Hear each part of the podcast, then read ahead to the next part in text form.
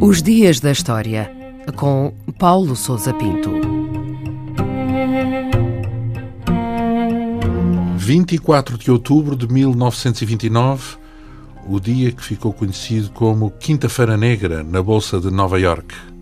Black Thursday, a Quinta-feira Negra, é uma designação comum dada a esse dia de 1929, quando ocorreu uma queda abrupta dos valores da Bolsa de Nova York, geralmente chamada de Wall Street. Os problemas começaram logo na abertura da sessão, com o registro de um enorme volume de vendas e uma queda de 11% nos valores cotados. A lógica das bolsas de valores é muito volátil e a queda dos preços significava que havia muito mais ordens de venda do que de compra. Portanto, quanto mais os preços desciam, mais gente havia a tentar vender os seus títulos para não perder dinheiro.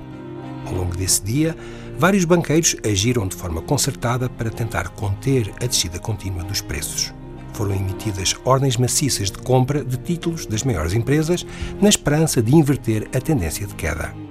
Ao final do dia, os índices tinham recuperado parte das perdas. Esta recuperação foi, porém, apenas temporária.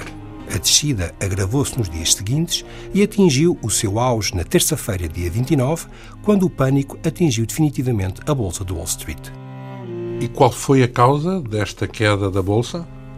A crise da Bolsa de Nova York ocorreu após um período de prosperidade ao longo da década de 1920.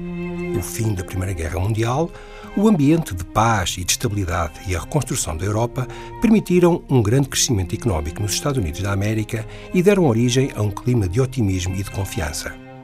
A subida da cotação das ações das empresas levou à compra maciça de títulos de valor real muito inferior ao cotado em bolsa ou seja, boa parte do valor das empresas era meramente especulativo e não dispunha de solidez real.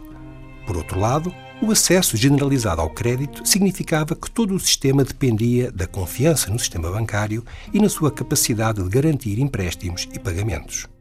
Os primeiros sinais de alarme de especulação excessiva nos mercados surgiram no início de 1929, mas foram tomados como meros ajustes do sistema financeiro que seriam rapidamente corrigidos.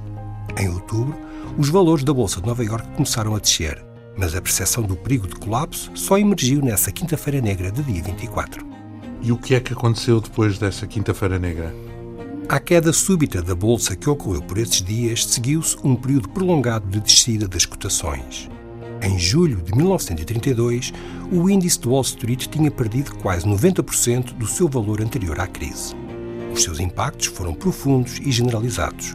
Por um lado, e uma vez que os mercados se tinham tornado interdependentes e globais, a crise alastrou as bolsas da Europa e de todo o mundo. A consequência mais importante, porém, foi a profunda recessão económica que se seguiu. Houve falências generalizadas, contração dos investimentos, encerramento de fábricas e de empresas, crescimento em flecha do desemprego, da pobreza e das carências sociais. Entrou-se, assim, na chamada Depressão dos anos 30, que foi combatida com um amplo programa de apoios sociais e reformas económicas chamado de New Deal. A crise tornou-se um caso de estudo em economia e história económica, suscitando uma larga controvérsia que se prolonga até aos nossos dias, sobretudo após o deflagrar da crise mundial de 2008, que teve diversas semelhanças com a de 1929.